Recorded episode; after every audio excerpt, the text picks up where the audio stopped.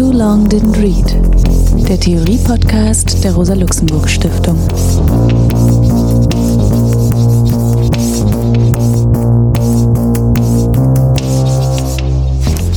Hallo, mein Name ist Alex Demirovic. Ich begrüße euch zum Theorie-Podcast der Rosa-Luxemburg-Stiftung. Heute wollen wir uns mit dem Buch von Siegfried Karkauer befassen, Theorie des Films, die Errettung der äußeren Wirklichkeit. Siegfried Krakauer wurde am 8. Februar 1889 in eine jüdische Familie in Frankfurt am Main in den Jahren zwischen 1911 und 1922 arbeitete er in dem von ihm nicht so geschätzten Brotberuf des Architekten. 1918 machte er durch Vermittlung familiärer Freunde die Bekanntschaft von Theodor Wiesen Grund Adorno, der ja eben 14 Jahre jünger als Krakauer war. Beide hatten eine sehr enge, intensive Beziehung mit auch durchaus erotischen Untertönen die auch immer wieder zu Spannungen geführt haben zwischen beiden. Beide lasen dann zusammen Kant und insbesondere dann auch Kierkegaard, was eine der Anstöße dafür war, dass Adorno später eine seiner Habilitationen auch zu Kierkegaards Ästhetik geschrieben hat. Ab 1920 publizierte Krakauer dann Artikel in der Frankfurter Zeitung, wurde ab 1921 fester Mitarbeiter dieser Zeitung und 1924 Vollredakteur. 1925 unternahm Adorno und Krakauer eine Reise nach Italien, eben auch durchaus spannungsgeladen, waren dann in Neapel, trafen dort Ploch, Walter Benjamin, Alfred Sohn Rethel. Wie es dann heißt, haben sie dort sehr rege auch über Hegel und Marx diskutiert. Insgesamt kann man sagen, war das, so denke ich, doch ein sehr fruchtbarer, produktiver Austausch. 1926 lernte Krakauer Elisabeth Ehrenreich kennen, Bibliothekarin am Institut für Sozialforschung. Beide heirateten dann 1930. In diesen Jahren, zweite Hälfte der 20er Jahre, publizierte Krakauer das Ornament der Masse, eine Auswahl von Aufsätzen, Artikeln in der Frankfurter Zeitung, den Roman Ginster, der auf gute Resonanz stieß, so dass Krakauer eine Weile lang dachte, eben auch Schriftsteller zu werden. Er publizierte dann weitere Artikel aus der Frankfurter Zeitung unter dem Buchtitel dann Die Angestellten. Ja, 1933, unmittelbar nach dem Reichstagsbrand, verließen beide, also Krakauer und seine Frau, Berlin und reisten nach Paris ab, weil sie befürchten mussten, dass Krakauer als eine der bekannten marxistischen Kulturkritiker sofort vom Regime verfolgt werden würde. Krakauer erlebte in dieser Zeit in Paris die wirkliche Härte der Emigration, weil es ging ihm und seiner Frau wirklich materiell sehr schlecht. Also die Frankfurter Zeitung kam ihren Verpflichtungen nicht nach, ihn weiter zu beschäftigen. Andere Einnahmen aus schriftstellerischer Tätigkeit waren sehr, sehr gering. Er hielt dann gelegentlich Stipendien, auch ein bisschen Unterstützung vom Institut für Sozialforschung.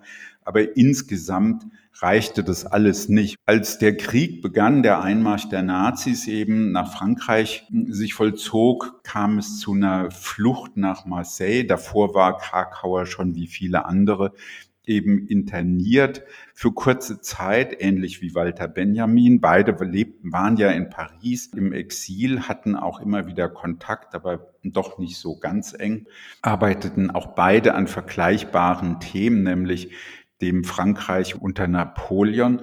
In Marseille gab es diese ständige Versuche, ja, also weiter diese Ausreise aus Frankreich zu bekommen und die Durchfahrt nach Spanien und Portugal zu ermöglichen und Geld für die Passage in, die USA zu erhalten. Also alles das, was Anna Segers in dem Roman Transit auf wunderbare Weise schildert, die ganzen unmöglichen Lebenssituationen, die zerstörerisch wirkten und tatsächlich ja auch Krakauer immer wieder an den Rand eines Suizids brachten. Also eine schwierige Situation. Das löste sich dann auf mit der Emigration in die USA. Im April 1941 trafen er und seine Frau dann in New York ein, wo sie dann auch die nächsten Jahrzehnte leben sollten. Krakauer arbeitete in dieser Zeit interessanterweise dann in der Medienforschung auch eng mit Paul Lassersfeld, also machte eigentlich das, was Adorno administrative Forschung genannt hat, hat aber dann eben auch sehr ausführlich zu Inhaltsanalyse, zu Propaganda gearbeitet, also wichtige Texte dazu beigetragen. 1956 konnte er dann die Idee zu einer Theorie des Films endlich verfolgen. Also an diesem Buchprojekt hat er eigentlich seit den 30er Jahren gedacht und immer wieder dazu gearbeitet.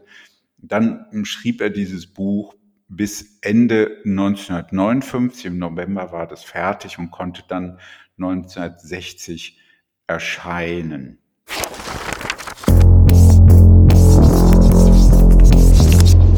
Walter Benjamin hatte den Wunsch und die Vorstellung, der größte Literaturkritiker der Weimarer Republik zu werden. Und äh, Siegfried Krakauer wollte analog ein großer Filmkritiker werden und hat eben in den 1920er Jahren viele hundert Filmbesprechungen geschrieben. Viele dieser Besprechungen sind getragen von der Vorstellung der Ideologiekritik. Seiner Auffassung nach ist der Filmkritiker von Rang ein Gesellschaftskritiker, der die Aufgabe hat, die wirkenden Mächte, also die gesellschaftlichen Voraussetzungen für Illusion darzulegen. Also für ihn geht es darum, deutlich zu machen, warum wird eigentlich das Kino zu einer Traumfabrik, zu einer Illusionsfabrik? Warum folgen Menschen in dieser Weise dem Kino, ja, und nehmen diese illusorischen, versöhnten Scheinwelten an. Also eine der berühmten Texte ist, die kleinen Ladenmädchen gehen ins Kino. Und dann stellt er genau diesen Prozess da, wie eben illusorische Lösungen für tiefgreifende Klassendifferenzen, Klassengegensätze eben im Film vorgestellt werden. Also, dass eben es so erscheint, dass die junge, arme Frau eben dann einen reichen Milliardär oder einen reichen, wohlhabenden Offizier und Adligen eben kennenlernen würde und dann eben diese Konflikte zwischen den sozialen Klassen auf diese Weise individuell und privatistisch gelöst werden könnten. Als die Theorie des Films dann 1960 erschien, waren die, wenn man so will, ideologiekritischen linken Filmtheoretiker oder Filmanalytiker von diesem Buch eher enttäuscht. Also Helmut Lehten oder Enno Patalas, der ja die Filmkritik herausgab, fanden dieses Buch eher naiv, also ein naiver Glaube an die Neutralität der Technik, Patalas hatte die Gegenthese zu dem Buch, die äußere Wirklichkeit sei nicht zu retten, sondern müsse kritisiert werden. Und Carsten Witte in, dem, in seiner Einleitung zu dem Buch Ideologiekritik der Traumfabrik betont nochmal aus seiner Sicht, dass eben Krakauer mit diesem Buch sich starr auf die Position eines unvermittelten Realismus zurückgezogen habe. Also kritisiert wird eben das Buch, weil es zunächst mal gar nicht ideologiekritisch wirkt, obwohl, wenn man dann weiter reinschaut, eben doch feststellen kann, dass es durchaus diese ideologiekritischen Aspekte weiterhin enthält.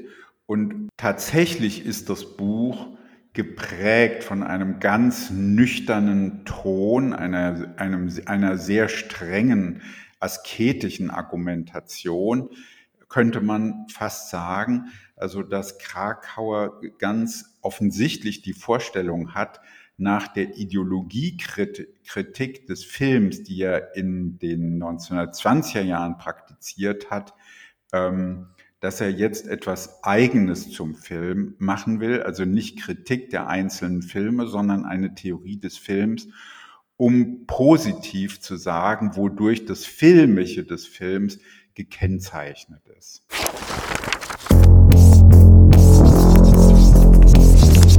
Ich finde, dieser Vorwurf des Realismus ist natürlich sehr überlegenswert, also des unvermittelten Realismus, also Krakauers Plädoyer, dass der Film eben die Realität rettet.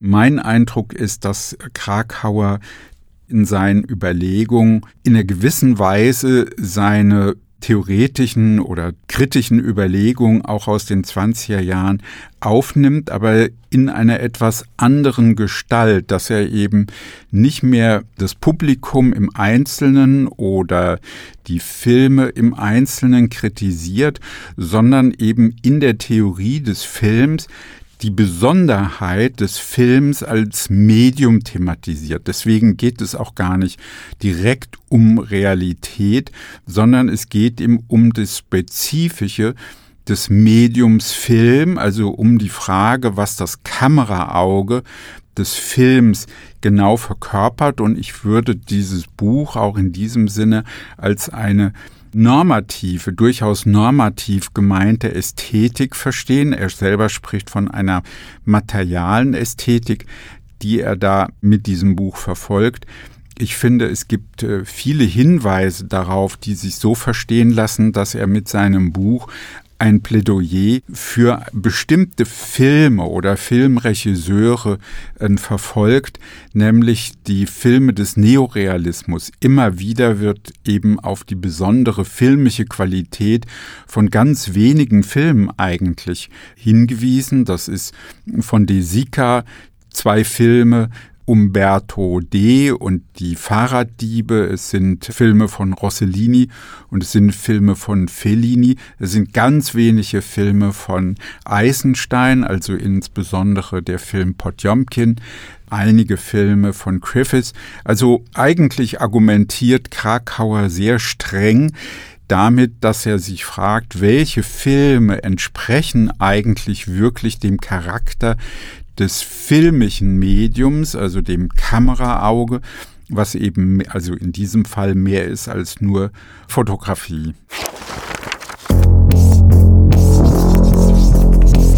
Eine der Besonderheiten von Krakauers Überlegung zum Film ist, dass er den Film als etwas betrachtet, was aus der Fotografie hervorgeht. Das ist also die Grundüberlegung, dass bestimmte mediale Eigenschaften der Fotografie eben auch dann für den Film gelten und diese besonderen Eigenschaften der Fotografie besagen, dass es sich um eine besondere Fähigkeit handelt, mit der Kamera auf die Welt zuzugehen. Und das heißt, das ist also aus seiner Sicht zunächst mal geht es um Schwarz-Weiß, also es geht ihm auch dann um den Schwarz-Weiß-Film und ähm, die Übertragung von Dreidimensionalität in Zweidimensionalität und die materialen Aspekte betreffen dann die Hinsichten, dass eben die Kamera die Welt registriert, also abbildet, aber auch entdeckt. Das heißt, es ist eigentlich eine Doppelfunktion. Wir sehen die Welt abbildhaft, ja, also hm, die Blätter, die Bäume, die Wolken, aber gleichzeitig können Fotos eben auch die Welt in einer besonderen Weise entdecken, so wie wir das normalerweise nicht können. Also, dass wir Details feststellen oder bestimmte Aspekte der Wirklichkeit, die uns sonst eben in dieser kurzen Zeit eines Blicks völlig entgehen. Das ist für Krakauer ein zentraler Gesichtspunkt, dass der Film genau diese medialen Eigenschaften der Fotografie auch aufnimmt und das mit einer weiteren noch kombiniert, nämlich mit der Bewegung in der Zeit, also der Film eben auch die Zeit aufnehmen kann. Also es sind in diesem Sinne vier oder fünf besondere Affinitäten oder engere Beziehungen zur Welt, die der Film auf der Basis der Fotografie nutzen kann. Das ist die Affinität zur sichtbaren Welt, also die Welt eben sichtbar zu machen. Also im Unterschied zu einer traditionellen Kunstform wird eben die Welt nicht genommen als Rohmaterial, um sie dann in einem Bild oder in einem Roman zu verarbeiten, sondern sie wird eben genau in dieser Form registriert und entdeckt, also sichtbar gemacht. Die Kamera erfasst die Dinge, die Phänomene wie im Flug. Die Kamera bewegt sich, sie greift verschiedene Dinge auf. Es handelt sich um vorübergehendes materielles Leben, Leben in der vergänglichsten Form, wie Krakauer betont, also Straßenmengen, Gebärden, Gesichtszüge, Handbewegungen.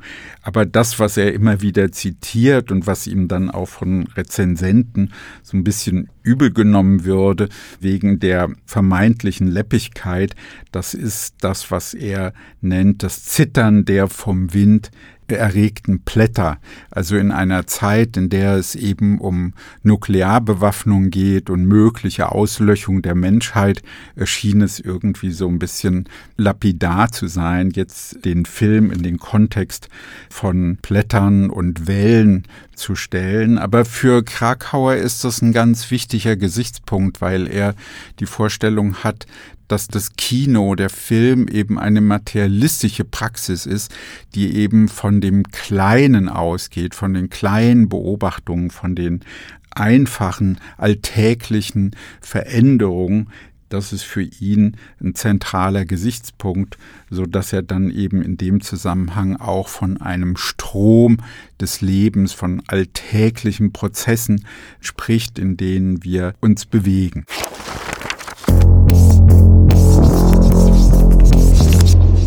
Für Krakauer hat jedes Medium also einen spezifischen Charakter. Ich finde, das ist wirklich interessant, dass er eben die besondere Medialität der Fotografie und des Films betont. Und insofern hat auch der Film eine eigene Art der Mitteilung, der Kommunikation.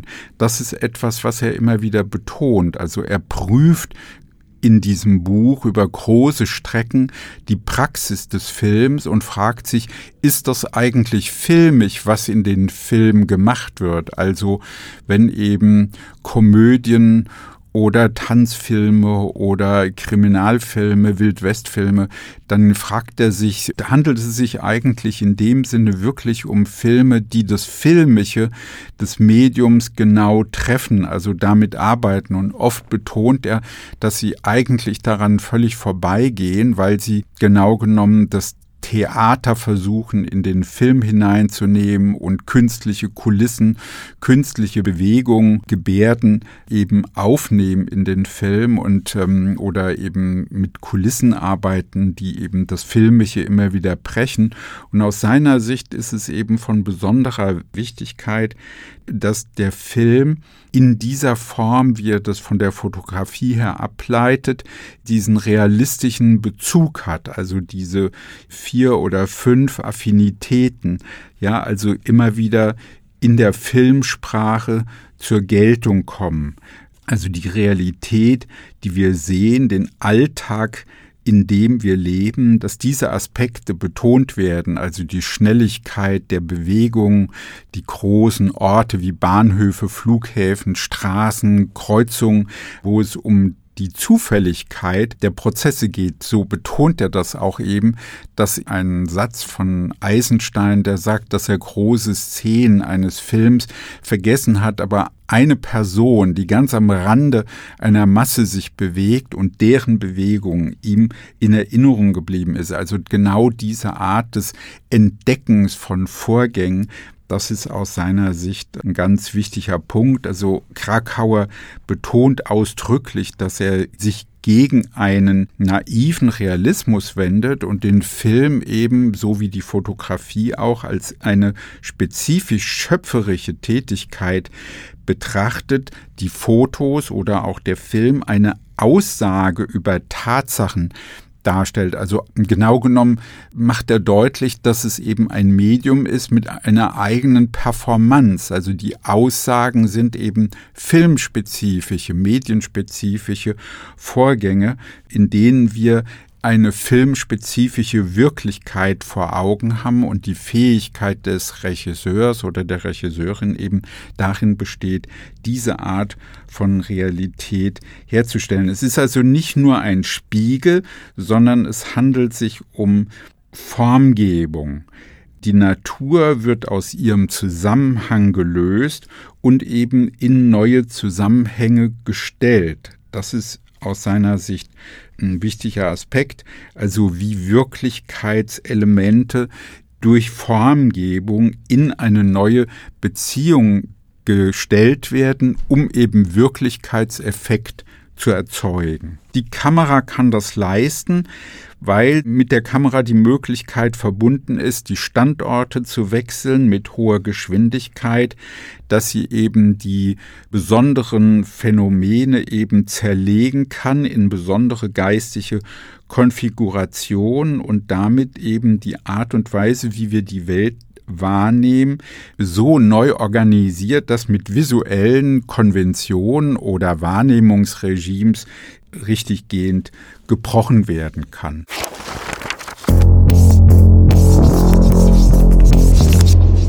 Krakauer betont es immer wieder, dass der Film filmische Merkmale aufweist. Also dazu gehören eben besondere Orte oder Bewegungsformen. Also für ihn ist zum Beispiel Hitchcock ein Regisseur, der die Filmsprache sehr gut versteht, also weil eben Verfolgungsjagden oder Spürsinn, also das Nachspüren, also die Neugierde für die Welt, was in Detektivgeschichten wichtig ist, von einzelnen Hinweisen auf etwas Ganzes zu schließen. Also hält Krakauer für sehr wichtige Bausteine des, der Filmsprache, so dass das, was in den Filmen gemacht wird, gesucht wird an Motiven, an Stories, dass das eben etwas ist, was selbst wiederum mit der Filmsprache eng zu tun hat. Aus seiner Sicht ist demnach das, was Gegenstand des Filmes ist, gar nicht so sehr äußerlich. Also nicht jede Story eignet sich für eine filmische Kommunikation und in der filmischen Kommunikation werden dann eben bestimmte Bausteine, wenn man so will, eben genutzt, um eine filmische Realität zu erzeugen. Im Gesamten fragt sich Krakauer dann am Ende des Buches in einem ausführlichen Kapitel, warum überhaupt Film in unserer Zeit. Das ist eben nochmal interessant, weil aus seiner Sicht der Film Zeitgenosse ist für eine bestimmte historische Periode. Also zeitgleich entstanden mit der Psychoanalyse Ende des 19. Jahrhunderts, der Detektivroman. Also der Film ist selbst Teil dieses historischen Prozesses und dieser historische Prozess ist eben für ihn gekennzeichnet durch eine Erosion von Ideologien, von Normen, von Werten, von religiösen Glaubensinhalten, also von großen Überzeugungssystemen. Das ist interessant, weil man könnte ja seine früheren Texte aus den 20er Jahren so verstehen, dass er ähnlich wie Walter Benjamin die Vorstellung hat, wir leben in Traumwelten. Ja, also die kleinen Ladenmädchen gehen eben ins Kino, um illusionär gesellschaftliche Konflikte zu lösen, stecken also in der Traumwelt einer Ideologie, die überhaupt nicht der klassengesellschaftlichen Realität entspricht. In dieser Weise denkt Krakauer jetzt hier in diesem Buch am Ende nicht mehr genau so, sondern schlägt eben vor, die Situation so einzuschätzen, dass eben Glaubensinhalte ihre Bedeutung verloren haben, übergeordnete Ideologien, die zur Orientierung dienen, und dass das eben möglich ist, jetzt den Zugang zu den Objekten, zur Realität zu finden. Das heißt, für ihn hat sich genau genommen die Lage seit dem Zweiten Weltkrieg und auch mit den filmischen Prozessen des Neorealismus, aber auch schon davor mit Eisenstein, sehr weitreichend geändert. Der Film in der im filmischen Charakter ist der Möglichkeit geschuldet, dass eben die Ideologie die Objekte loslässt. Und das muss man, glaube ich, wirklich betonen, weil sonst das missverständlich ist, dass er eben vieles von dem, was im Hollywood-Film erzeugt wird, aus seiner Sicht überhaupt nicht der Filmsprache entspricht. Es entspricht nicht der Norm der Realitätseroberung, sondern es ist eigentlich fortgesetzter Tagtraum fortgesetzte Ideologie. Also Ideologie ist in dem Sinne dann doch noch nicht vorbei, sondern Menschen sind eben weiterhin eingespannt in diese ideologischen Prozesse und das veranschaulicht er auch damit, dass er sagt, na ja, die Technik ist so überbordend mächtig, dass Menschen eben mit Musikkonserven oder optischen Konserven eben das die ganze Zeit laufen lassen. Also Musik als Hintergrundmusik, die den ganzen Tag läuft oder in vielen Fällen auch das, das Fernsehen. Das heißt, es ist eine unglaubliche gesellschaftliche Macht repräsentiert in diesen Apparaten, die unseren Alltag ständig bestimmen. Das ist aus seiner Sicht, hat es gar nichts mit Film zu tun. Also das ist eine sehr grundsätzliche Entscheidung, weil er wahrscheinlich von dort her sagen würde, so wie für die 20er Jahre auch, das meiste, was wir in den Kinos erleben, ist gemacht als Kulturwarenproduktion, also zur Verwertung von Kapital und entspricht überhaupt nicht dem spezifischen Medium filmischer Kommunikation, also des Filmischen am Film. Ja, also die Überlegungen von Krakauer unterscheiden sich an diesem Punkt schon sehr von der Kulturindustrieanalyse Horkheimers und Adornos, weil ja die beiden in der Dialektik der Aufklärung ausdrücklich betonen, dass das, was in Hollywood produziert wird, auch dem eigenen ästhetischen Anspruch nach ernst genommen werden muss. Mein Eindruck ist, dass Krakauer davon genau weg will, dass es ihm um das Filmische des Films geht, also diese spezielle Medialität, etwas, was wiederum Adorno und Horkheimer aus gesellschaftstheoretischen Gründen gar nicht so sehr interessieren.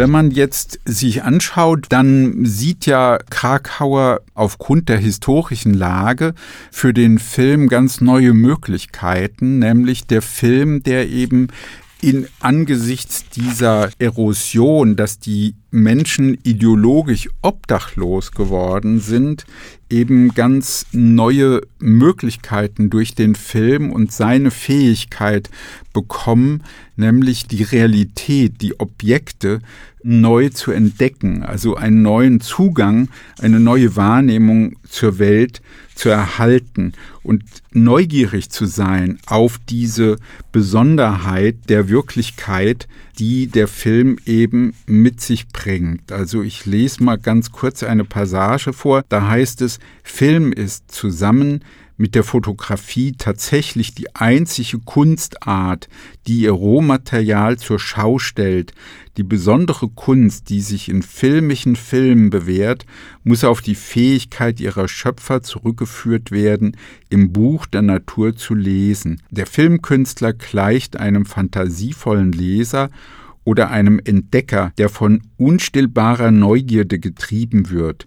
Er ist um eine Definition zu wiederholen, die in einem früheren Zusammenhang gegeben wurde, ein Mann, der mit dem Erzählen einer Geschichte beginnt, während der Dreharbeit aber so überwältigt wird von seinem eingeborenen Verlangen, die gesamte physische Realität einzubeziehen und auch von dem Gefühl, er müsse sie einbeziehen, um die Story, jede Story überhaupt filmgerecht zu erzählen, dass er sich immer tiefer in den Dschungel der materiellen Phänomene hineinwagt, auf die Gefahr hin, sich unrettbar darin zu verlieren, mittels großer Anstrengungen zur Landstraße zurückfindet, die er verlassen hat. Und das führt den Krakauer zu einem weiteren Gesichtspunkt, mit dem er betont, dass eben das Kino, der Film materialistisch ist, weil es um das Elementare geht das Gemeinsame der Menschen, also um die Dimension des Alltagslebens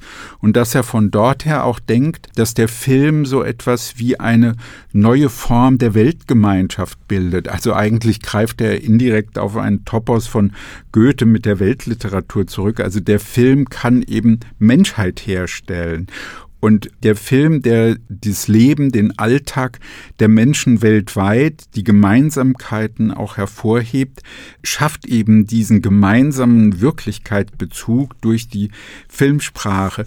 Gleichzeitig entdeckt diese Filmsprache, und das betont er auch hier nochmal, den Hinweis auf die Medialität des Films, entdeckt der Film auch die Ungeheuer der bürgerlichen Gesellschaft, eben die Barbarei, die Gesellschaft eben versucht zu verschleiern. Und das erläutert er mit einer wunderbaren Passage zum Haupt der Medusa, dass eben der Held Medusa tötet, ihr den Kopf abschlägt, das eben nur ermöglichen kann, weil er das schreckliche Gesicht von Medusa in der Form eines Spiegels wahrnimmt. Also das heißt, er sieht den Schrecken der Medusa nicht direkt, sondern nur indirekt über den Spiegel. Und das ist sozusagen die Metapher für den Film. Der Film wird eben hier an dieser Stelle zum Spiegel zu einer indirekten Repräsentation und erlaubt damit Schrecklichkeiten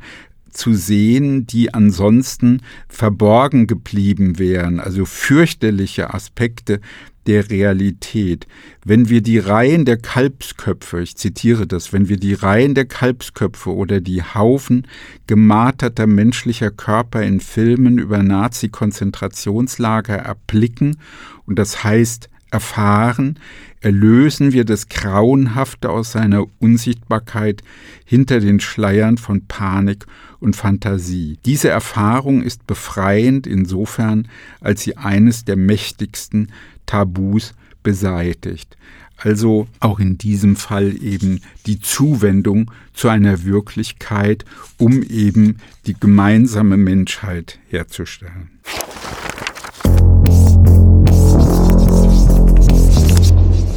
Von den kleinen Zufallsmomenten, die dir und mir und dem Rest der Menschheit gemeinsame Dinge betreffen, kann in der Tat gesagt werden, dass sie die Dimensionen des Alltagslebens konstituieren, dieser Matrize aller anderen Formen der Realität. Wenn man für einen Augenblick artikulierte Glaubensinhalte, ideologische Ziele, besondere Unternehmungen und dergleichen beiseite lässt, so bleiben immer noch die Sorgen und Befriedigungen, Zwiste und Feste, Bedürfnisse und Bestrebungen, die jeder Tag mit sich bringt. Als Produkte von Gewohnheiten und mikroskopisch kleinen Wechselwirkungen bilden sie ein elastisches Gewebe, das sich nur langsam ändert, das Kriege, Epidemien, Erdbeben und Revolutionen überlebt. Filme tendieren dazu, dieses Gewebe des täglichen Lebens zu entfalten, dessen Komposition je nach Ort, Volk und Zeit wechselt. So helfen sie uns, unsere gegebene materielle Umwelt nicht nur zu würdigen, sondern überall hin auszudehnen. Sie machen aus der Welt virtuell unser Zuhause. Es ist ein langer Weg bis zu einem gemeinsamen Leben der Menschen auf der Erde. Doch das Ziel beginnt schon sichtbar zu werden. Die Aufgabe, die Menschen auf dem Weg zu diesem Ziel sichtbar zu machen, ist den fotografischen Medien vorbehalten. Sie allein sind in der Lage, die materiellen Aspekte gemeinsamen täglichen Lebens an vielen Orten wiederzugeben.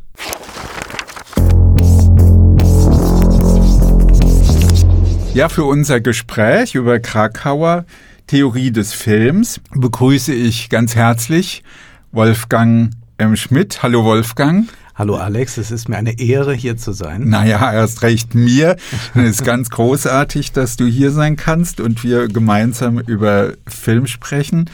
Du bist ja sehr aktiv in Dingen der Filmanalyse und Filmkritik, also ein bekannter Podcaster und YouTuber, machst ja seit langem Filmanalysen auf dem YouTube-Kanal Filmanalyse und jetzt gerade vor kurzem ist ein Buch von dir erschienen mit einer Auswahl, also vermutlich den besten Beiträgen, Analysen aus dieser Reihe eben unter dem Titel Filmanalyse Kino anders gedacht, ja, auch mit einem sehr schönen langen Interview mit dir über deine Motive und Überlegungen.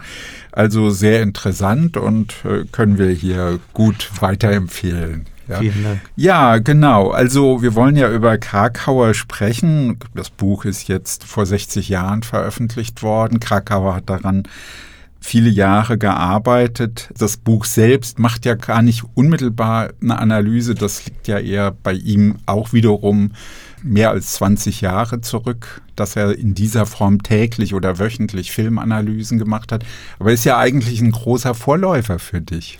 In der Tat, nicht so sehr dieser späte Krakauer, den wir heute beleuchten werden, denn der ist ja nicht ideologiekritisch unterwegs. Ganz im Gegenteil, er versucht eigentlich so ein Lexikon zu schreiben, was eigentlich das Medium Film und äh, das Kino insbesondere ausmacht. Und Krakauer ist für mich erst einmal wichtig gewesen, gewesen für den anderen Blick auf das Kino, auf den Film, nämlich dass der Film etwas mit Gesellschaft zu tun hat, ein Spiegel der Gesellschaft ist, dass es in diesem berühmten Essay Die kleinen Ladenmädchen gehen ins Kino nachzuvollziehen, ebenso in der berühmten Einleitung seines Sammelbandes von Caligari zu Hitler. Und diese äh, Betrachtungsweise des Films hat mich zunächst einmal interessiert, weil ich eine gewisse Vorliebe für populäre Filme habe, habe, glaube aber, dass ich sie eigentlich nur ertrage, dadurch, dass ich mich ideologiekritisch mit ihnen beschäftige und kann zugleich aber diese äh, dunkle Leidenschaft damit rechtfertigen, dass ich eigentlich nur aus Gründen der Kritik dort bin. Und dieser Sehr schön, späte ja. Krakauer jetzt, der versucht einfach zu beschreiben, was ist das Kino, was macht den Film aus, was unterscheidet ihn von Roman, vom Theater. Und das ist ein Ansatz, der sehr auf die Form erst einmal aus ist. Aber er ist nicht völlig frei von dem, was den frühen Krakauer ausmachte, nämlich inwieweit das Kino unsere Blicke, unser Sehen prägt. Ja, du sagst Form. Ich meine, Krakauer selbst versteht ja das Buch als einen Beitrag zu einer materialen Analyse. Ich habe mich dann mhm. auch manchmal gewundert. Ja, also, aber tatsächlich ist ja zunächst mal eine der wichtigen Unterschiede zu den früheren Arbeiten, dass er sagt, ein Kritiker von Rang, ein Filmkritiker von Rang macht Gesellschaftskritik. Er legt Zusammenhänge der gesellschaftlichen Entwicklung dar, was verstellt ist und so. Und da hätte ich auch schon eine Frage an dich oder eine Überlegung, weil ich finde, also ich nehme das Buch schon auch als sehr normativ wahr. Ja. Also er hat diese sehr klare Vorstellung, was das Filmische ist am Film, also die besondere Medialität. Daran misst er das. Und dann sind große Teile, viele Filme sind für ihn gar nicht wirklich Filme, sondern sind einfach, also nicht in dem Sinne wie Film der eigenen Medialität entsprechen müsste. Unfilmische Filme. Eigentlich unfilmische Filme. Aber das ist ja eben interessant. Ich meine, du hast ja jetzt selbst schon auch ein bisschen selbstironisch das angesprochen, ein Lebensgefühl, was, glaube ich, viele teilen. Also ich habe das auch geteilt und tue es mhm. auch heute noch, dass man eben sich erlaubt, viele Filme zu sehen, von denen man eigentlich weiß, dass sie unfilmig sind, mal so gesprochen, schlechte Filme, gar kein, also was immer es ist, mhm. also die dunkle Seite. Ja. Ja, also und dass man damit irgendwie aber auch zur Aufklärung beitragen will. Also taugt eigentlich so ein starker Anspruch. Also würde man wirklich nur Hitchcock, nur Fellini, nur Desika schauen. Würde das ausreichen? Ich glaube, nein. Mir persönlich würde es gewiss ja. nicht ausreichen. Und ich denke, dass hier auch eine sehr starke Verengung vorgenommen wird, die wahrscheinlich daraus resultiert, dass hier jemand versucht, das ein für alle Mal eigentlich wie eine barocke Regelpoetik gearbeitet, festzunageln, wie Film zu sein hat und was unfilmisch ist. Ja. Und ja. er hat sicherlich in sehr vielen Punkten recht und diese Kritik trifft auch heute noch zu, wenn wenn wir erleben müssen, dass oft der Film nur abgefilmtes Theater ist. Eine Kritik, die Hitchcock im Übrigen ähnlich formuliert hat in seinen Gesprächen mit Truffaut. Ja. Und wir können das heute auch sehen, dass wir ganz viele Konversationsdramen oder Komödien haben, die eigentlich auf eine Boulevardbühne gehören. Und zwar genau. gibt es da ein bisschen Schuss gegen Schuss, aber filmisch ist da nichts dran. Und manche Sachen würden sogar als Hörspiel besser funktionieren.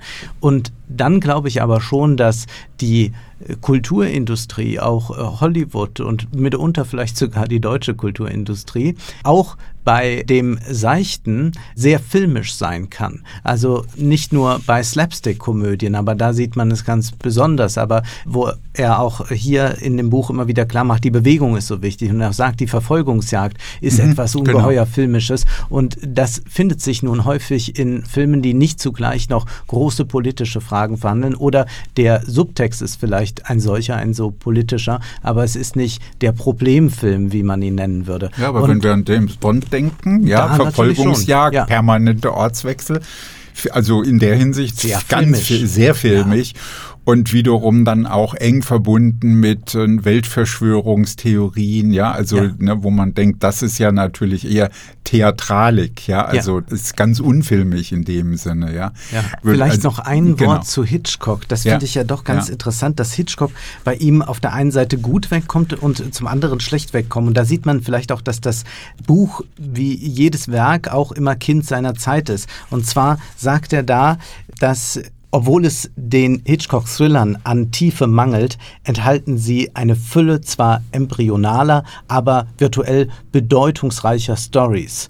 Und hier ist die Theoretisierung, was Hitchcock-Filme anbelangt, natürlich weit vorangeschritten und wir würden überhaupt nicht davon ausgehen, dass es Hitchcock-Thrillern an Tiefe mangelt sondern wenn wir an dieses Hitchcock-Buch von Zizek denken, wenn wir an mhm. viele weitere Theorien zu Hitchcock-Filmen denken, an die Psychoanalyse und was sie uns freisetzen kann mit einem Blick auf Hitchcock, dann würden wir nicht mehr zu diesem Ergebnis kommen. Das heißt, wir würden also dem Unterhaltungsfilm, denn Hitchcock-Filme wollen selbstverständlich unterhalten, unterhalten mhm doch sehr viel mehr zugestehen an intellektueller Tiefe und Durchdringung, als das vielleicht Krakauer tun will, weil er da dann doch auch noch in dem alten Schema denkt, das er in den 20er Jahren eigentlich begründet hat, zu sagen, na, diese Kulturindustrie ist doch sehr stark auf Affekt, auf Effekt, auf Illusion abzielend und kann sich vielleicht nicht so sehr messen dann mit äh, den tiefgehenden Werken.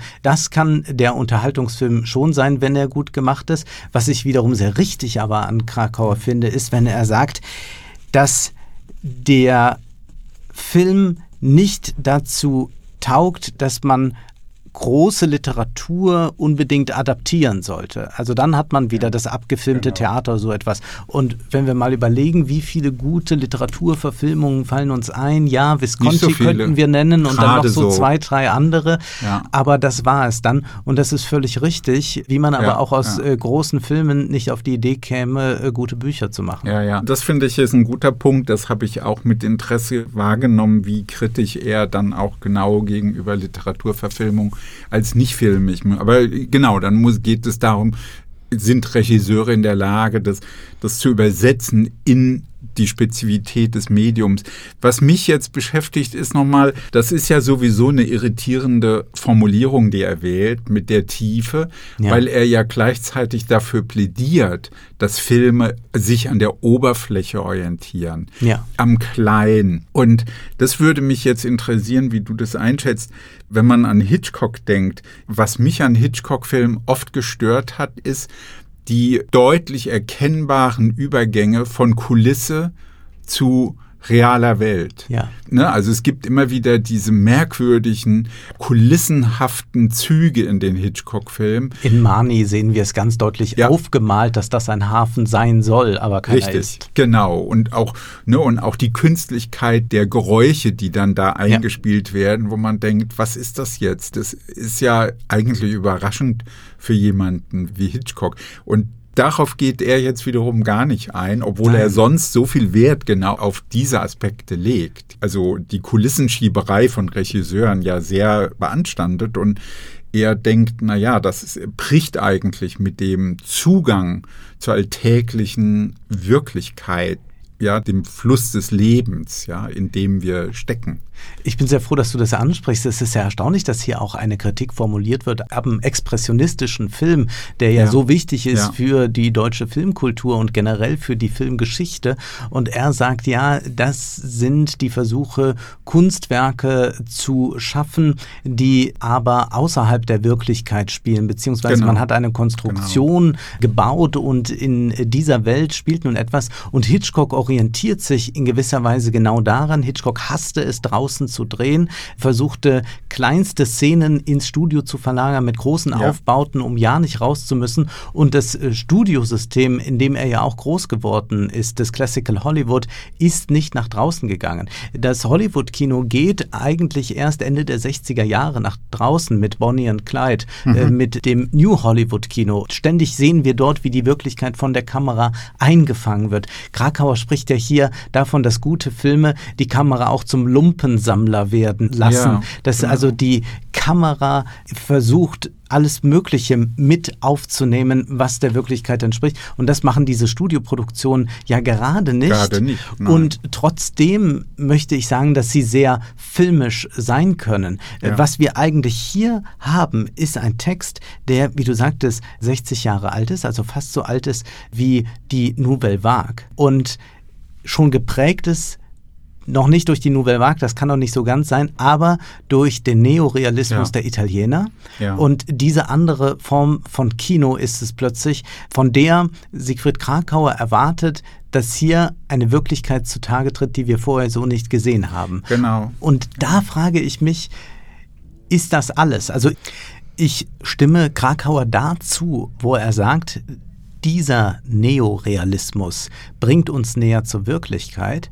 Ich würde aber nicht behaupten wollen, dass der so artifizielle im Studio gedrehte Film uns von der Wirklichkeit entfernt, sondern möglicherweise kann man gerade dort, wo man besonders gekünstelt herangeht, wie Hitchcock das tat, ja. mit unmöglichen Aufbauten, die aber im Film quasi natürlich wirkten, mehr erreichen, uns vielleicht zumindest ähnlich nah zu einer Wirklichkeit führen, wie das der Neorealismus konnte. Wie genau. siehst du das? Ist das für dich auch eine, eine, Prägung, dass du sagst, ja, da wo die Kamera rausgeht, auch Pasolini bin, wäre zu nennen oder ja, dann die Nouvelle Vague und ist das etwas, was im Kino, das dir näher steht als Ja, das ist eigentlich eher das. Also ich glaube, ich bin da wirklich ein Kind der 60er und 70er Jahre als ja. also ich fand als Jugendlicher die neorealistischen Filme immer ein bisschen mühsam, muss ich sagen. Mhm. Auch ein bisschen, wie kann man sagen, sozial einschüchternd, ja, ja, weil ich fand die Elendslage, die beschrieben wurde, so ein bisschen schwierig. Na klar, das ist jetzt nicht der Hauptgesichtspunkt, aber es ist ja schwierig, also zu denken, das bringt mich jetzt der Wirklichkeit näher. Vielleicht ist es so. Also ich habe dieses Buch jetzt wirklich so wahrgenommen als ein Buch, was ganz organisch versucht, eine Ästhetik des Neorealismus zu entwickeln. Und in manchen Hinsichten ist es dann auch mit diesem starken Bezug auf Medialität sehr seiner Zeit voraus. Mhm. Ja, deswegen finde ich auch so die Diskussion über das, was realistisch ist, also wie Carsten Witte das sagt, das ist ein Rückfall zu einem starren Realismus, ja, mhm. kommt mir eher komisch vor, weil ich nehme es gar nicht so wahr, weil ich finde, dass er ja sagt, das ist eine durch die Kamera, durch den Film hergestellter Wirklichkeitseffekt. Ja. Ja, von unten, von den Alltagsbezügen. Das ist eigentlich viel offener und warum er dann so stark auf den Neorealismus geht, ja, also das, ja. was du jetzt ja auch nochmal bezogen auf Hitchcock deutlich gemacht hast, dass man sagen kann, die Filme sind oftmals widersprüchlicher. Naja, was mich eben auch dazu führt, zu einem Aspekt, mit Blick auf diese ganze Frage der Ideologiekritik. Wie gehen wir damit um? Also mir kommt es so vor, dass vieles von dem, was er anspricht, vielleicht will er das nicht mehr machen, weil das dann auch erledigt ist. Aber diese Filmpraktiken, also illusorische Lösungen anzubieten, ja, ja, für reale Klassengegensätze, ist ja eine Praxis, die ja weitergeht. Das hat ja nicht aufgehört. Dass eben, wenn man den Hollywood-Film nimmt, es ja tatsächlich auch weiterhin diese illusorischen Form der Überwindung von Klassenkonflikten gibt. Ja. Ja, also dieser Film mit Hepburn, ja, wo sie den Humphrey Bogart ja als äh, Millionär bekommt, ja, also ne, mhm. ne, die als Tochter des Chauffeurs. Also ich meine, es gibt viele dieser Filme. Und das andere, was mich beschäftigt, ist das würde heißen, die Ideologiekritik ist ja weiterhin von Bedeutung oder Gesellschaftsanalyse und wie welche neuen Konflikte werden darin bearbeitet. Und dazu gehört für mich eben auch, ist das nicht auch ein realistisches Moment, wenn eben, wie das bei Sylvester Stallone ist, ja, dann eben, also traumatisierte Veteranen, ja, das wird interessanterweise dann eben so verschoben, dass es gar nicht als ein Thema des traumatisierten Veteranen behandelt wird, ja.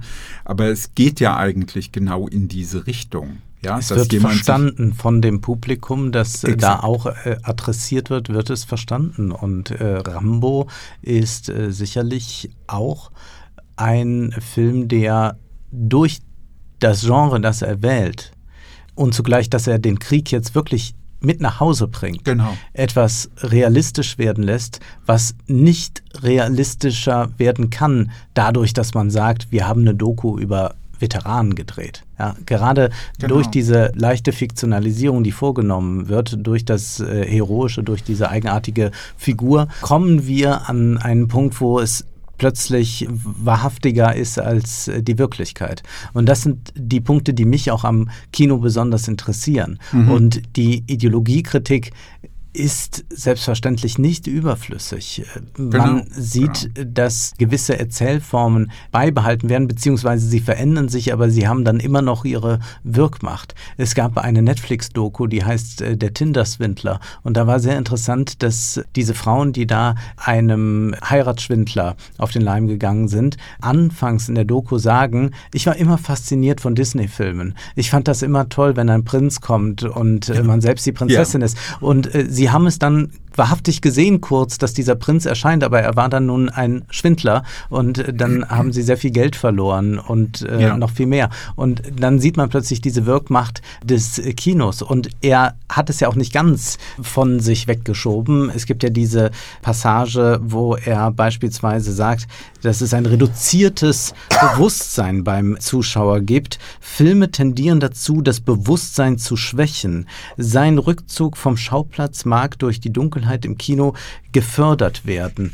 Also das Bewusstsein, dass man also bewusst etwas wahrnimmt und darüber reflektiert, das ist im Kino mitunter gehemmt. Und man muss ja auch tatsächlich aufpassen, wenn man da sitzt, dass man nicht zu sehr davon ergriffen wird. Und dann gibt es diesen Abschnitt zu Propaganda und Film und er zitiert Lenins Wort, das Kino ist für uns die wichtigste aller Künste. Und Krakauer sagt auch warum. Der Kinobesucher ist in einer ähnlichen Lage wie eine hypnotisierte Person. Und da schlägt die Stunde des Ideologiekritikers, der aus dieser Hypnose sich selbst erst einmal und äh, dann die anderen Zuschauer, die Leser der Kritik befreien muss. Und deswegen glaube ich, hilft die Ideologiekritik zum einen, zum anderen aber müssen wir uns auch darüber klar werden, was ist das Medium Film, was kann es leisten, wo sind seine Grenzen. Ja. Und das ist eigentlich das Verdienst dieses Buches, dass wir hier, und da würde ich nochmal sagen, es ist ein formaler Ansatz, formal einmal draufblicken können, was kann das Medium, was kann es einfangen,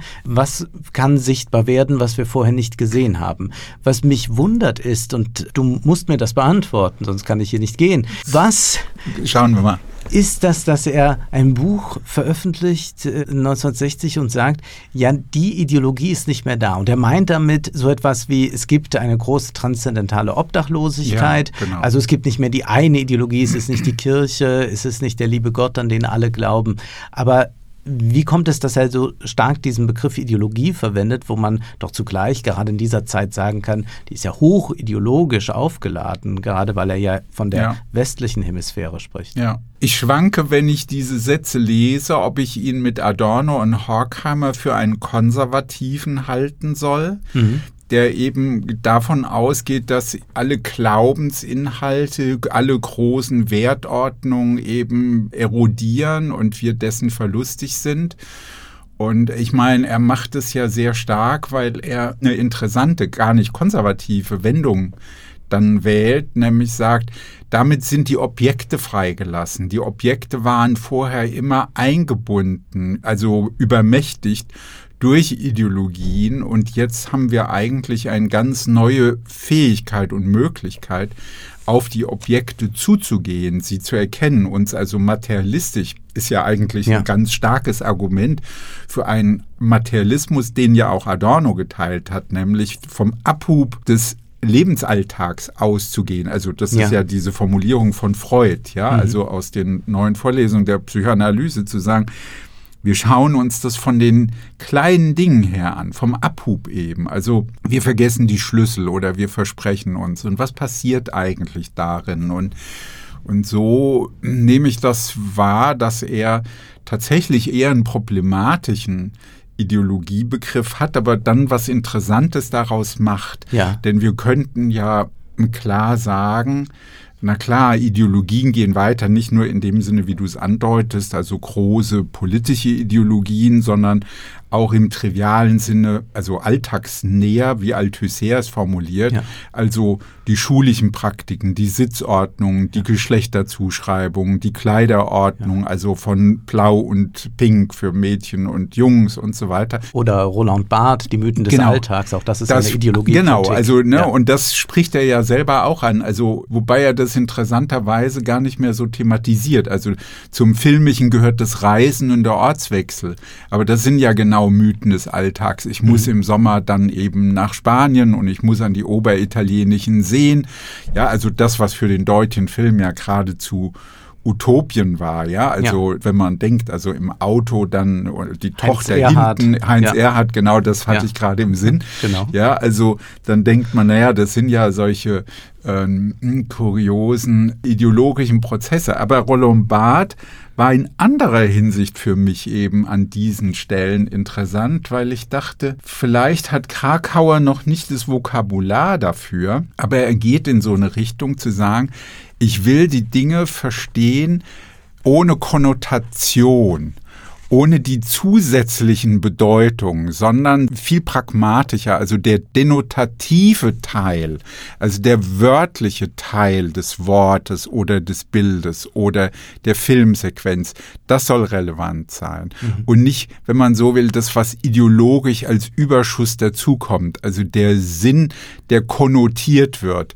Ja, also zu sagen, du musst so mit dem Auto zu den oberitalienischen Seen und es scheint immer dort die Sonne und so weiter. Und das heißt also, viele dieser Zusatzbedeutungen, die möchte er weghaben. Ja. Und so, also so habe ich das dann gelesen und dachte, naja, vielleicht geht es ihm auch genau um eine Art von neuer Nüchternheit, ja, also die Welt zu entdecken. Also das ist auch eine Stelle, die ich ja vorgelesen habe, dass er sagt, ja, sich reinbegeben in die Wirklichkeit, auch als jemand, der den Film macht und sich überraschen lassen von dem, was kommt. Und, und das hat ja Fellini ja, vor Augen. Man die Kamera nach draußen bringt, äh, schnappt sie ganz viel auf, was ja. nicht geplant sein kann. Genau. Äh, sonst muss man im Studio sein, dann ist man der Kontrollfreak wie Hitchcock, der eigentlich die Filme ja vorher komplett aufgezeichnet hat. Er sagt ja immer, das Drehen ist das Langweiligste, weil dann vollzieht sich ja einfach, was ja. er sich im Kopf erdacht hat. Und das äh, tun dann die Nouvelle Vague Regisseure. Sie gehen hinaus und die New Hollywood Regisseure ebenfalls ja. und entdecken dort eine Wirklichkeit, die plötzlich ganz konkret ist. Und Lass mich dich unterbrechen. Ja. Ist Krakauer dann vor seiner Zeit? Mit dem Buch? In gewisser Weise schon, ja. Weil das ist doch ja. eigentlich genau das, ja. was er sich Er hat hier eigentlich der Nouvelle Vague und vor allem New Hollywood ja. etwas an die Hand gegeben. Probiert es doch mal so. Was mhm. könnte die Kamera eigentlich äh, noch äh, sichtbar machen? Er sagt ja, der Film macht sichtbar, was wir zuvor nicht gesehen haben genau. oder vielleicht nicht einmal sehen konnten. Und dadurch, dass der Film uns mit der Großaufnahme Dinge nahebringen kann, die wir so mit dem bloßen Auge nicht sehen können, können wir das auch ganz konkret machen. Beispielsweise schwitzt man nicht im Hollywood-Kino normalerweise. Es gibt zwar den Sandalenfilm und da wird auch geschwitzt, aber man sieht in der Regel nicht ein Klar. Ehepaar miteinander streiten Alle und die Frau hat eine schwitzige Strähne oder ja, so etwas, genau. ist eigentlich nicht üblich. Dann äh, haben wir aber so Filme wie äh, Eine Frau unter Einfluss von Casavetes und plötzlich sehen wir eine ganz andere Form, ja. nicht nur von Weiblichkeit, sondern auch von Körperlichkeit. Das ist all das, was er hier meint mit der Wirklichkeit, die wir einfangen können. Äh, wir haben also wieder durch die Kamera einen Zugang zur Wirklichkeit. Nicht die Kamera versperrt uns diesen Zugang. Darf ich noch mal einen ganz anderen Dreh der Frage nach der Wirklichkeit geben, ja. die mich so beschäftigt? er klammert ja oder er schiebt ja ganz viele Filme als nicht filmig weg. Ja. Aber es gibt ja möglicherweise Praktiken, die mit dem Film verbunden sind und die ganz material werden. Da argumentiere ich jetzt wirklich sehr althusserjanisch, ja. Also von den materialen Praktiken, also von unten her gedacht. Also mir schwebt immer vor, Filme, die eben selbst Teil genau dieser Praxis werden. Ich bin darauf gekommen durch einen Bericht über Babykiller in Brasilien. Mhm. Also Kinder, die sieben, acht Jahre alt sind und ihre Familien ernähren, damit, dass sie Auftragsmorde begehen und sich aber psychodynamisch offensichtlich darauf vorbereiten, dass sie ständig Hollywood-Filme, also Splatterfilme, ja. Horrorfilme schauen, ja. Wo ich mich frage, weil da kriegt der Materialitäts- oder Realitätsbegriff auch eine andere Bedeutung. Und ein zweites Thema, was mich eben beschäftigt, das frage ich dich jetzt sozusagen als jemand, der Filmanalyse macht, ja dieses mir eigentlich irgendwie unerklärliche Phänomen im amerikanischen Film, die eigene Gesellschaft und die eigene Regierung immer als Verschwörungszentrum ja. zu betrachten. Also Olympus has fallen, mhm. ja. Also die, oder das Netz mit Sandra Bullock. Also, ja. wo man sagen kann, da werden ja auch Realitätsmomente aufgenommen, also eine Dynamik wird durchgespielt der systematischen Computerdatenerfassung und dann wird alles in die Richtung gedreht, dass Mächtige diese Gesellschaft total manipulieren. Da kommt die Ideologiekritik in den Film hinein. Ja. Und was machen wir mit solchen mit solchen unterschiedlichen Phänomenen der materiellen Praxis, wo man sagen kann, naja, vielleicht wird es eben genau vom Trump-Lager oder so bedient. Also es ist ein ja. anderer Typus von Realität, der damit geschaffen wird, oder? In der Tat, äh, in dem Beispiel der brasilianischen Kinder geht es ja um eine Art Abhärtung oder äh, eine Konditionierung auf dann Gewalttaten im realen Leben. Ich kann mir vorstellen, dass das äh, funktioniert in der Kombination einer bestimmten Erziehung und äh, Züchtigung. Und dann kann der Film noch hinzukommen als genau. äh, notwendiges Surplus dafür. Und zugleich bin ich jemand, der unglaublich gerne Gewaltdarstellungen sieht, also nicht mhm. aller Art im Kino, aber ich sehe doch äh, lieber Thriller, in denen geschossen wird oder ich sehe gerne Boxfilme mhm. und selbst äh, stehe ich dem doch eher kritisch gegenüber, habe auch heute keine Waffe mit dabei und äh, okay. würde also sagen, so dass so diese Filme äh, nicht diese Wirkung auf mich haben. Ja. Bei den anderen, wo es äh, wieder um das Abstrakte eigentlich geht, dass man sagt, ich habe hier die Weltformel und zwar gibt es folgende Verschwörung und die deckt es Sandra Bullock oder weiß Gott wer auf. Da haben wir es vielleicht nicht nur mit ideologischen Konstellationen zu tun, die dafür sorgen, dass solche Erzählungen beliebt sind. Also das wäre das Fass, was wir aufmachen ja. können, aber darum geht es mir nicht. Ich frage mich, ob der Film vielleicht durch seine Begrenztheit sehr häufig dazu tendieren muss, etwas so zu zeigen. Denn wenn man einen Unterhaltungsfilm macht, der Protagonisten hat, in der Regel ein oder zwei Stars, und dann muss eine eine Geschichte, in der es um Enthüllung geht, entrollt werden, dann kommt man fast nicht umhin, um so ein James Bond-Szenario. Es gibt da ja. einen Finsteren im Hintergrund, Blofeld äh, beispielsweise, und der muss besiegt werden. Äh, mhm. Eine Blickweise, die sich ja auch in unserem Alltagsdiskurs nicht nur bei Verschwörungstheorien ja, ja. Äh, eingeprägt hat, sondern unsere gut-böse Zuweisungen auf geopolitischer Ebene sind stark durch die Filme geprägt und mitunter las man ja jetzt auch im Zuge des Krieges in der Ukraine in seriösen Blättern die Vergleiche von Russland mit äh, irgendwelchen Bildern, die wir kennen von Harry Potter oder Herr der Ringe oder Klar. oder. Und, Lady Voldemort als ja. wo politische Vokabel in allen möglichen Zusammenhängen. Ja. Also ich habe jetzt gerade an Sarah Wagenknecht also als äh, Voldemort. Wurde sie auch ja. dargestellt, ja, ja genau, genau die, diese Art. Da sieht man deutlich, wie sehr diese Erzählweisen prägen prägend sind und ich glaube, dass ja, der Film ja. aber aufgrund dieser Zuspitzung, aufgrund, dass er eigentlich nicht eine solche Vielstimmigkeit produzieren kann, die vonnöten wäre, um zu zeigen, die Wirklichkeit ist komplexer, mhm. mitunter sehr stark dazu tendiert, in diese Weltverschwörungsecke zu geraten, weil ja. man auch ja nicht am Ende dem Zuschauer präsentieren kann, die Antwort, es ist alles ein bisschen komplizierter, sondern es muss eine Lösung her. Und das ja. bedeutet meistens den Endkampf des einen Guten gegen Klar, den anderen. Immer, Bösen. Das ist immer die große Szenario ist immer der Kampf des Guten ja. gegen das Böse. Es ist eben interessant, also weil es meiner Meinung nach nichts Vergleichbares in Deutschland gibt dass die eigene Regierung, es ist ja selten Wirtschaft, ja, also es mhm. ist meistens die Regierung, aber in dieser Weise als ein, also eine mächtige Intrigantengruppe dargestellt wird, die privat Leute ermordet, Frauen vergewaltigt, also ja. systematisch die öffentlichen Regeln hintergeht, ja zum Zwecke von Privatinteressen, also wo man denkt, das ist schon eine ganz eigene Systematik. Aber weißt du, ich habe mich bei deinen Überlegungen jetzt gerade so gefragt, weil du sagst, das ist so eine Art Zusatz, also ne, jetzt bezogen auf diesen Kinder, die Kinder, ja, so werden, ja. und und ich habe mich gefragt, ist es nicht aber so, dass wir dann diese kulturellen Praktiken benötigen, um uns dauerhaft in dieser Form zu reproduzieren. Ja. Und das würde für mich heißen, dass Krakauers Überlegung, wie ist Real Realismus und wie ist Realität beschaffen, auf die wir zugehen, ob wir das nicht eben heute eigentlich anders fassen müssen. Ja, ja denn also, die Realität ist ein Produkt der Filme schon. Ja, genau. Also und das sieht er meiner Meinung nach Nein. viel zu wenig. Er glaubt, man ja. kann noch rausgehen. Also genau. und äh, er vergisst das, was uns äh, Jean Baudrillard gelehrt hat. Äh, wir gehen in Disneyland und sagen, oh, wir sind in Disneyland, vergessen ja. aber, wenn wir rausgehen, dass wir eigentlich in einem viel größeren Disneyland ja. angekommen sind. Er sagt es selber, also in der schönen Biografie von dem Jörg Später wird das angesprochen. Er kommt nach New York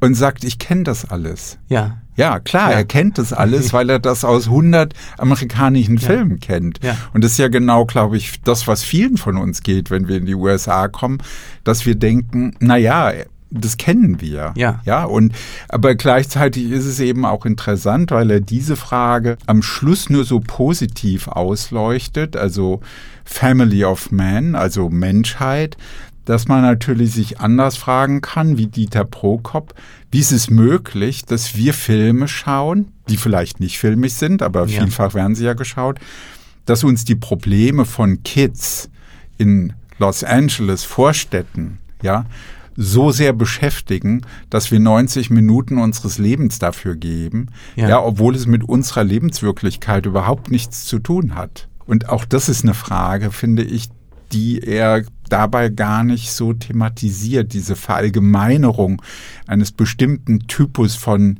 Filmästhetik. Ja, eine Dafür, Universalsprache. Ja, ich finde diese Verallgemeinerung dieser bestimmter visuelle Kommunikationsmittel, bestimmte Kino, bestimmte Sehgewohnheiten, bestimmte Themen, das ist ja eigentlich genau das Gegenteil von dem, was Krakauer will, nämlich von unten die Wirklichkeit erschließen. Ja. Und hat es nicht auch was mit dem zu tun, was man analog zu Hans Eisler Dummheit in der Musik als Dummheit im Film charakterisieren könnte? Also brauchen wir nicht eigentlich einen ganz neuen Zugang zu diesem Medium und zu den Filmpraktiken, den Kinopraktiken? Ich denke, dass du vollkommen recht damit hast. Und was ausgeblendet wird von Krakauer ist, dass dieser Zugang zur Wirklichkeit durch die Kamera zwar eröffnet wird, die Kamera aber, indem sie diese Wirklichkeit dann in das Kino bringt, das massentauglich wird, auch wiederum eine Normierung des Blicks bedeutet oder eine gewisse Homogenisierung, die ja schon in der Dialektik der Aufklärung kritisiert wird. Mhm. Manche sahen eine Utopie in dieser Universalsprache, beispielsweise Marcel Moos, der träumte von so einer Weltsprache des Kinos und einer Menschheit, die sich dann verbindet. Und in gewisser Weise könnte man sagen, ja, das wäre schön, wenn wir einander als Menschen doch alle erkennen und dann sind die Kriege und all das nicht vonnöten. Und man versucht, so eine Universalsprache gerade herauszuarbeiten. Ja, so hört er ja auch Nicht auf, nur bei ja. ihm, sondern Ja, auch ja, genau. in den großen Mainstream-Produktionen. So sind die chinesischen Blockbuster oft kaum zu unterscheiden von Hollywood und die Botschaften sind auch ähnlich wie zum Beispiel die Familie ist wichtig, Freundschaft ist wichtig, Mhm. äh, die Liebe ist alles und äh, sowieso lieben wir kleine Tiere. Und da könnte man dann äh, sagen, da kommt man zu einer Universalsprache, aber die ist zugleich eine so konforme, so konsumistische, eine so dumpfe und man kann es dann mit Hans Eisler sagen, dumme Filmsprache, Ästhetik und Botschaft, dass man sagt, ja, man hat dann irgendetwas allgemein Menschliches Ja. allzu Menschliches dort auf der Leinwand gefunden, aber nichts, was uns wirklich den Blick öffnet, weder hin zur Wirklichkeit noch zu irgendetwas Utopischem. Und das ist äh, sicherlich ein großes Problem der äh, globalen Kulturindustrie unserer Zeit.